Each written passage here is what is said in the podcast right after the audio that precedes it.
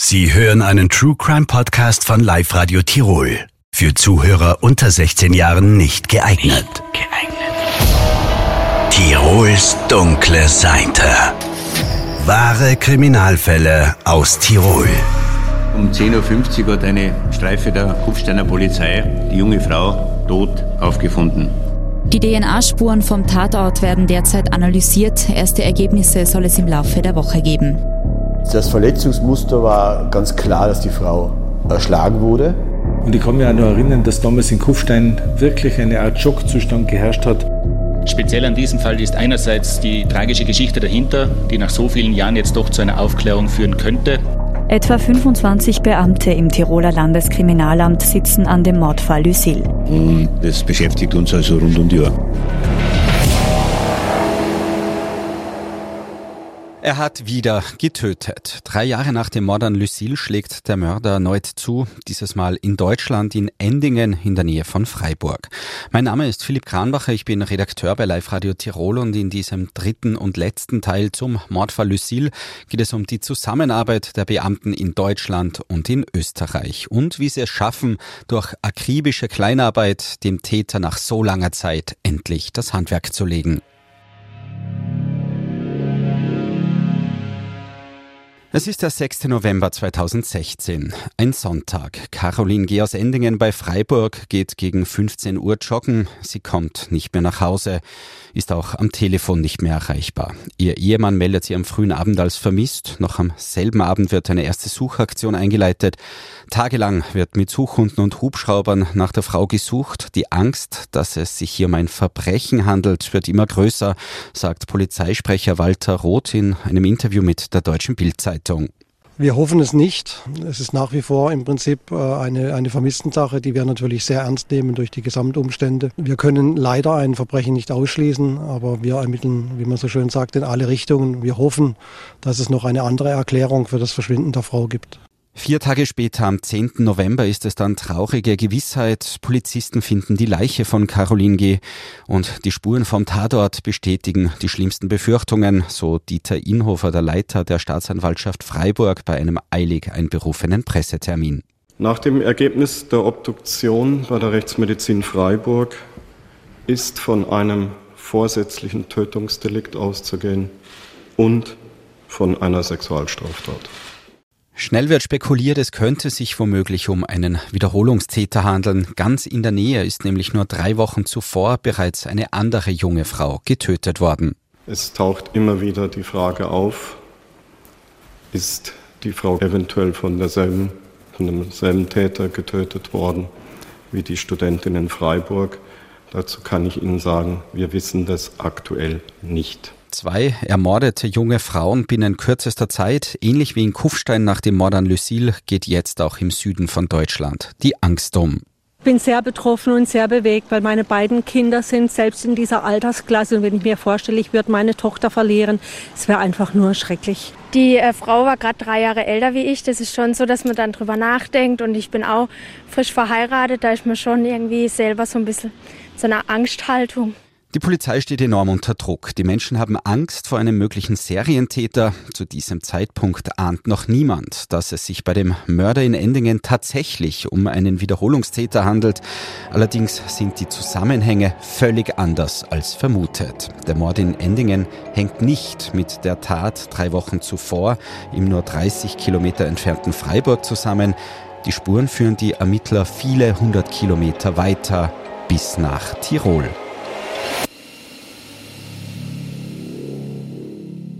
Jänner 2017. Vom Mörder in Endingen fehlt weiter jede Spur. Die aufmerksamen Ermittler in Tirol sehen aber mögliche Parallelen der beiden Mordfälle.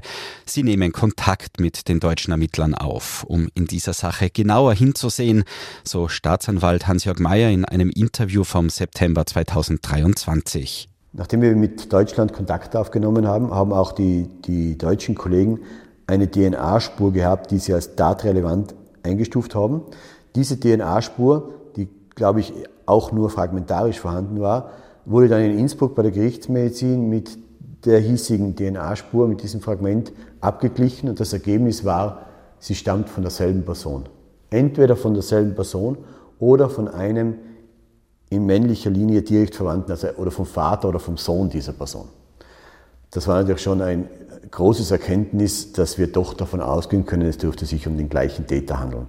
Jetzt steht also fest, der unbekannte Mörder in Deutschland hat früher schon einmal getötet, drei Jahre zuvor in Kufstein. Der Tiroler Chefermittler Walter Pupp sagt in einem Interview mit Live Radio Tirol im Jänner 2017, ja, es gibt erstens einmal eine wirklich äh, gute Überschneidung, das ist die DNA-Spur. Wir haben also letztlich gestern feststellen können, dass wir einen und denselben Täter haben aufgrund der DNA-Fragmentspuren, die in Kufstein und in Freiburg äh, sichergestellt wurden. Jedenfalls, äh, es ist ziemlich gesichert. Wir haben einen Täter, hochmobil und natürlich auch hochgefährlich, immer ein zweites Tötungsdelikt innerhalb von drei Jahren, aber mit einer Art und Weise der Tötungshandlung, die ihn als sehr gefährlich darstellt. DNA-Fragmentspuren. Diesen Begriff haben wir schon einmal gehört und jetzt sind es genau solche Fragmentspuren, die die Ermittlungen endlich entscheidend voranbringen. Denn schnell ist klar, es gibt noch weitere Details, die zwischen den Morden in Endingen und Kufstein zusammenpassen. Da waren viele Parallelen. Das waren, äh, diese Auffindungssituation hat sich schon sehr geglichen. Also wenn man die Bilder von dem Mord in Endingen bei Freiburg sich anschaut und, und in Kufstein, wie der Tatort ausgesehen hat, das war schon auffällig ähnlich. Also auch wieder ein weibliches Opfer, auch wieder mit entblößten Unterkörper, auch erschlagen mit kräftigen Schlägen gegen den Kopf. Es waren also beide Taten offenbar auch von einem sexuellen Motiv getragen. Äh, beide Taten haben sich an einem Wochenende ereignet und bei beiden Opfern haben die Handys gefehlt. Die neuen Verbindungen nach Deutschland sind im Tiroler Landeskriminalamt natürlich das bestimmende Thema, aber auch die Ermittler in Deutschland suchen akribisch nach weiteren Parallelen der beiden Fälle und sie werden auch fündig, sagt der deutsche Kriminalhauptkommissar Thomas Schönfeld, der stellvertretende Leiter der Soko Erle, in einem Interview mit dem ZDF. Bei beiden Opfern wurde massive Gewalt gegen den Kopf eingewirkt. Bei uns konnten wir davon ausgehen, dass es vermutlich auch eine Eisenstange, ein, ein, ein ähnlich harter Gegenstand gewesen ist. Dass es, ob es tatsächlich eine Eisenstange war, wissen wir bis heute nicht. In Österreich hat man die äh, Eisenstange dann später im Inn aufgefunden und konnte dadurch, dass äh, Blutantragungen vom dortigen Opfer noch dran waren, das auch als eindeutiges Tatwerkzeug identifizieren. Im Endergebnis, wenn man dann tatsächlich ähm, identifizieren können, dass es sich um eine Stange von einem Iveco-LKW handelt, was den Tiroler Ermittlern jahrelang nicht gelungen ist, schaffen die deutschen Beamten offenbar in kurzer Zeit. Sie können die Tatwaffe aus Tirol einer ganz bestimmten Lkw-Marke zuordnen. Der Hinweis, dass die Eisenstange, mit der Lucille erschlagen worden ist, zu einem Lkw der Marke Iveco gehört, grenzt die Suche nach dem möglichen Täter entscheidend ein. Die deutschen Kollegen haben mit dieser Eisenstange von der Tat in Kufstein ähm, alle Lkw-Hersteller abgefragt und haben dann doch die Auskunft bekommen von einem konkreten Lkw-Hersteller, äh, von welchem Lkw-Modell diese Stange stammt, nämlich von einem Lkw der Marke Iveco. Und mit dieser Information konnten, konnten dann die Daten gerastert werden, die wir damals schon gesichert haben, diese GoBox-Daten. Und es hat sich nur mehr auf wenige äh, mögliche LKWs reduziert. Äh, dann wussten wir auch noch über Auskunft der, der der Transportunternehmer, welcher Fahrer hier unterwegs war und ob alleine oder mit Beifahrer, womit es sich wieder etwas eingeschränkt hat. Und parallel dazu haben in Deutschland die Ermittlungsbehörden ähm, ebenfalls eine Funkzellenauswertung vorgenommen. Das heißt, sie haben überprüft, welche Handys waren zur Tatzeit in dieser Gegend eingeloggt. Was in dieser gerade gehörten kurzen Zusammenfassung fast schon nach Routine Polizeiarbeit klingt, wird von Experten jedoch als kriminalistische Meisterleistung beschrieben. Dafür haben unzählige Ermittler sowohl in Tirol als auch in Deutschland tausende Überstunden geleistet. Wir fassen zusammen. An beiden Tatorten gibt es jeweils nur fragmentarische DNA-Spuren. Es gibt zudem viele tausend Datensätze von Handys, die zur jeweiligen Tatzeit in Tatortnähe eingeloggt waren. Diese alleine bringen aber weder die Ermittler in Tirol noch in Deutschland weiter. Dasselbe gilt für sogenannte Go-Box-Daten, also Daten, die erfassen, welche Lkw zu welchem Zeitpunkt wo in Europa unterwegs sind. Denn, was den Ermittlern sofort auffällt, beide Tatorte liegen in der Nähe der Autobahn, beide Morde wurden an einem Sonntag begangen. Die Theorie, dass ein Fernfahrer der Mörder sein könnte, existiert somit schon länger. Bisher war es aber nicht möglich, die rund 50.000 Daten bzw. Lkw-Kennzeichen entsprechend zuzuordnen. Wie bei einem riesengroßen Puzzle mit zehntausenden Teilen schaffen es die Ermittler aber Schritt für Schritt ein stimmiges Bild zu bauen. Nachdem alle Spuren und Informationen zusammengesetzt sind, bleibt ein Lkw-Fahrer aus Rumänien übrig. Das war jetzt unser Verdächtiger, äh, der dann festgenommen wurde. Fernfahrer Katalin C. gilt ab sofort als Hauptverdächtiger.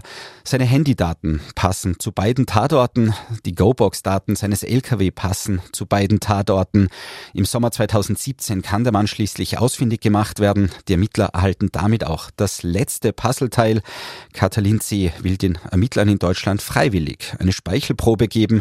Damit können sie seine DNA mit den Fragmentspuren der beiden Tatorte abgleichen.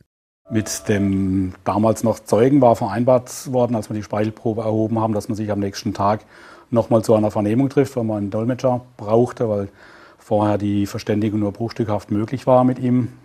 Aber ist Rumäne und war der deutschen Sprache nur sehr dürftig mächtig. Er hat die Speichelprobe freiwillig abgegeben, das hat er soweit auch verstanden gehabt. Die wurde ja dann zwischenzeitlich untersucht, sodass wir bei, an diesem Termin dann schon wussten, dass er nicht nur weiterhin Zeuge ist, sondern tatsächlich einer der Spuren am Opfer, an den beiden Opfern hinterlassen hat, also somit für uns auch der vermutliche Täter ist. Die Spuren sprechen eine eindeutige Sprache. Bis zuletzt will der rumänische Lkw-Fahrer aber nichts mit den beiden Morden zu tun haben. Also er war kooperativ, hat alle Maßnahmen, die, die wir mit ihm treffen mussten, mitgemacht, ähm, aber zu diesem Zeitpunkt noch, noch nicht geständig. Er war später in der, in der Hauptverhandlung, hat er über seinen Anwalt einen Geständnis ähm, verlesen lassen, das er dann aber später auch wieder widerrufen hat. Nach so vielen Jahren ohne neue Hinweise geht es jetzt Schlag auf Schlag. Die Nachricht, dass der Mörder von Caroline G. gefasst ist und dass er wohl auch der Mörder von Lucille in Kufstein sein dürfte, sorgt in den Medien in Österreich und auch in Deutschland für Aufregung. Ist der Mörder von Caroline G. endlich gefasst? Sieben Monate nach dem Mord an der 27-Jährigen hat die Polizei einen Verdächtigen festgenommen. Das berichtet die Bild. Erleichterung. Auf jeden Fall erleichtert. Jetzt kann man auch hier wieder in, in Ruhe spazieren gehen. Ja. Bis sich der Mann aber auch für den Mord an Lucille verantworten muss, vergehen erneut fast drei Jahre. Zuvor steht er in Deutschland vor Gericht für den Mord an Caroline G. Der Prozess beginnt im November 2017, begleitet von einem großen Medieninteresse. Wie ein Monster sieht Katalin C. nicht aus. Er wirkt schüchtern, fast schon schamvoll, senkt der kleine Mann den Blick. Bei dem Prozess beginnt dann aber eine gewisse Art von Katz-und-Maus-Spiel. Katalin C. gibt zwar einige Dinge zu, vielem, was laut Spurenlage eindeutig erscheint, widerspricht er aber. Staatsanwalt Thomas Orschitz sagt am Rande des Prozesses in Freiburg, er räumt ein, ähm, das Opfer getötet zu haben, will aber nicht sexuell motiviert reagiert haben, sondern aus einer grunddepressiven Stimmung heraus. Er sei auch betrunken gewesen. Ähm, sexuelle Motive weist er weit von sich. Dennoch wird Katalin C. vom Gericht in Freiburg mit der vollen Härte des Gesetzes bestraft. Ich bin insofern zufrieden, als dass die Kammer im Ergebnis dem Antrag der Staatsanwaltschaft vollumfänglich gefolgt ist. Es ist ähm, eine lebenslange Freiheitsstrafe ausgesprochen worden. Es ist die besondere Schwere der Schuld festgestellt worden. Auch für die Eltern und die Angehörigen von Caroline G. bringt der Prozess in Freiburg eine gewisse Form der Erleichterung. Vieles bleibt aber weiter belastend, sagt Peter Oberholzner, der Rechtsanwalt der Familie. Also das Geständnis war schon mal wichtig, dass wir wissen, das ist der Täter und so und so ist passiert. Und es ist auch keine Beziehungstat, sondern eine Zufallstat. Das war für die Eltern und für den Bruder schon wichtig. Und wir haben jetzt das Geständnis, das ist eine Erleichterung. Und dann haben wir aber gleichzeitig diese Erinnerungslücken, die wir ihm nicht abnehmen. Und von daher ist, ist es immer noch zwiespältig, sehr zwiespältig und sehr belastend.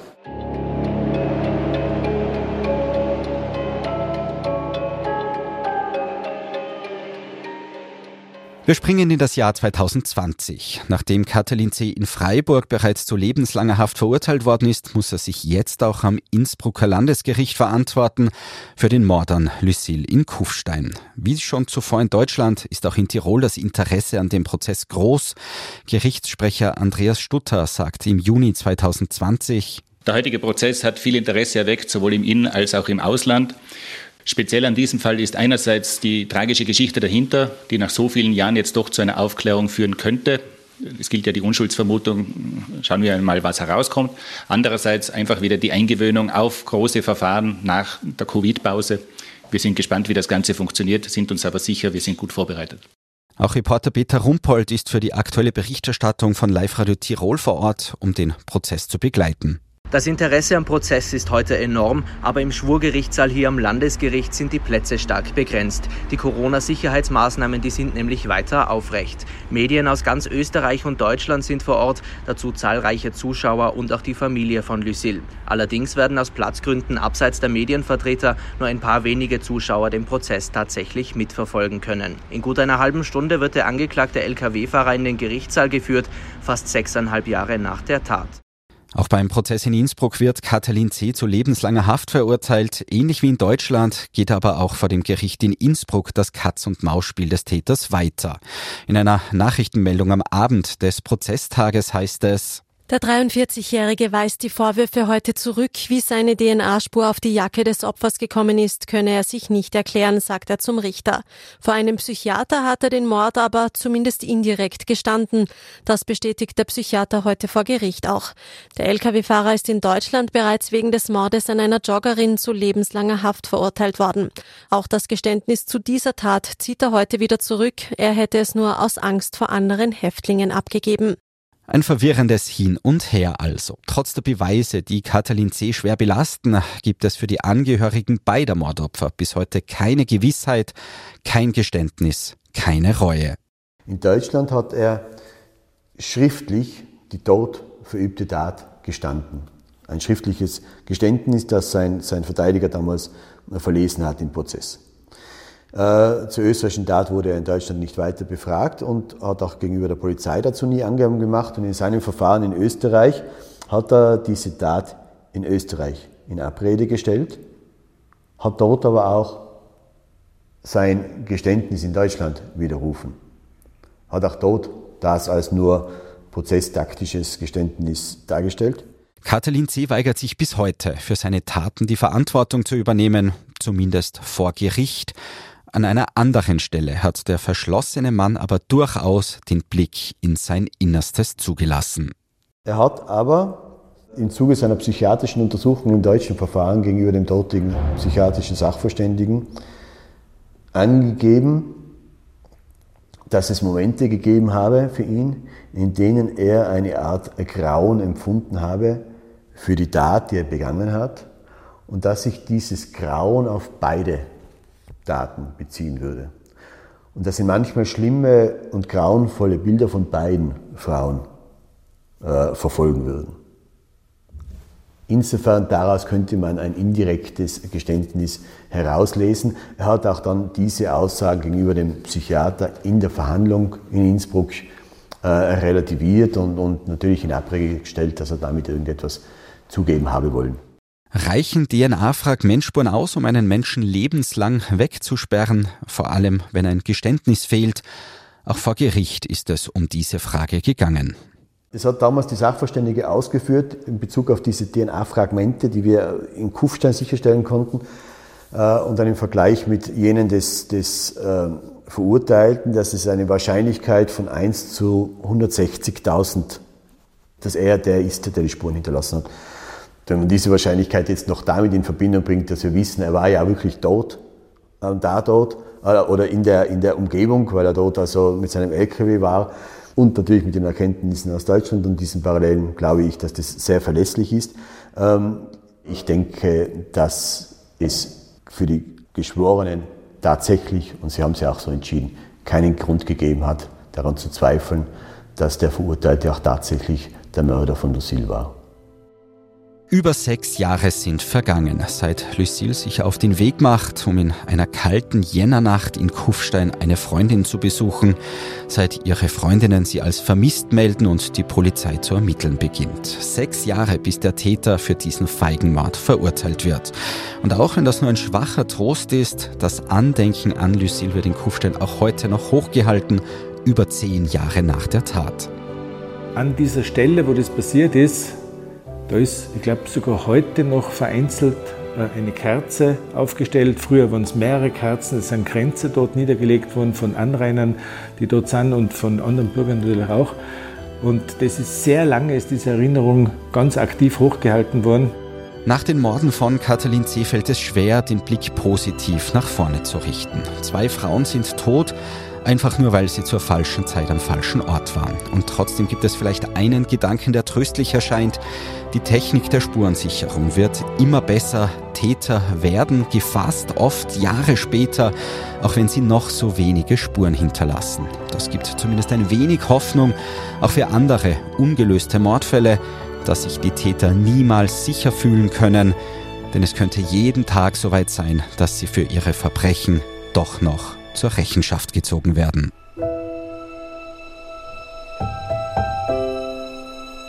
Tirols dunkle Seite. Ein Podcast von Live Radio Tirol.